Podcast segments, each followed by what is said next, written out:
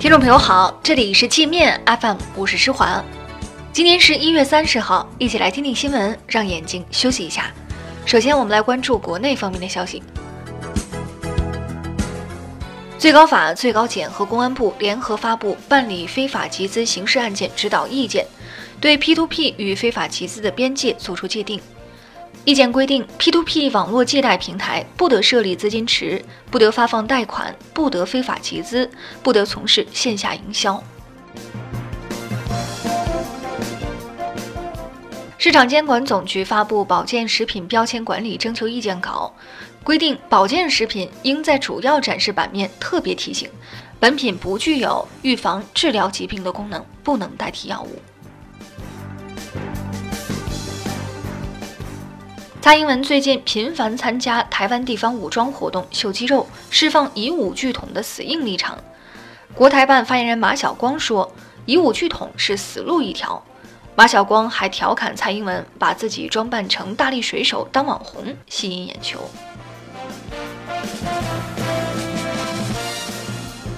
蔡英文当局的文化部门负责人郑丽君台独动作不断，其家属却在大陆开公司赚钱。国台办发言人表示，不会允许任何人、任何企业，一方面在大陆赚钱，另一方面却支持台独搞分裂。北京今年小客车指标配额与去年持平，共十万个，其中普通指标额度四万个，新能源指标额度六万个。成都发布新政，支持职工家庭用公积金贷款购买首套自住房或第二套改善型自住房，不支持购买第三套及以上住房。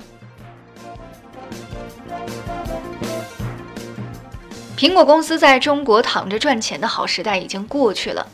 二零一八年第四季度，苹果在华销售总额同比下降百分之二十七，iPhone 销售额下跌百分之十五。中国消费者已经不再像以前那样疯狂地追逐苹果了。自杀社区干部和民警后抢夺公交车冲撞行人，导致八人死亡、二十五人受伤的福建龙岩男子邱日辉，一审被判死刑。据搜狐报道，邱日辉是一个拆迁钉子户，案发前曾多次扬言要行凶。邱的朋友向当地政府反映过，但是没引起重视。广州一名滴答司机在白云机场接到一名乘客后，半路上强行加价一百元，乘客拒绝接受，滴答司机竟然拿出刀子砍乘客，导致乘客两个手指受伤。我们再来关注国际方面的消息，欧洲电信一哥德国电信公司警告欧盟，如果欧洲国家政府禁止使用华为设备。欧洲将在 5G 网络上落后中国和美国至少两年，并给欧洲电信运营商造成巨大损失。法国总统马克龙追随美国支持自封为王的委内瑞拉反对派领导人瓜伊多，遭法国民众嘲讽。法国反对党党魁说：“如果自立总统合法，那黄背心运动领导人也可以自封为法国总统。马克龙应该下台让位。”美国给自己在委内瑞拉的代理人瓜伊多撑起保护伞。委内瑞拉最高法院发布旅行禁令，禁止瓜伊多出国。美国随后威胁道：“谁要是敢伤害瓜伊多，就走着瞧。”委内瑞拉总统马杜罗说：“川普已经下令让哥伦比亚黑手党暗杀他。如果有一天他被杀，川普要负全责。”日本获准从美国引进两套陆基宙斯盾反导系统，估价二十一点五亿美元，计划部署在秋田县和山口县。当地民众强烈反对，不愿成为美国导弹防御网的炮灰。曾获得美国力挺的乌克兰总统波罗申科遭川普政府抛弃。就在波罗申科为连任四处奔走拉票时，白宫高官公开拖波罗申科的后腿，说他不可能在即将到来的大选中获胜。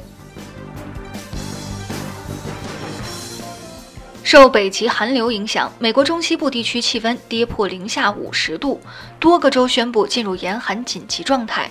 由于过于寒冷，芝加哥已发生多起抢劫羽绒服的案件。巴西淡水河谷公司矿坝决堤，已致八十四人死亡，至少二百七十六人失踪。这是淡水河谷公司三年来第二次发生严重溃坝事故，上一次淹死了十九人。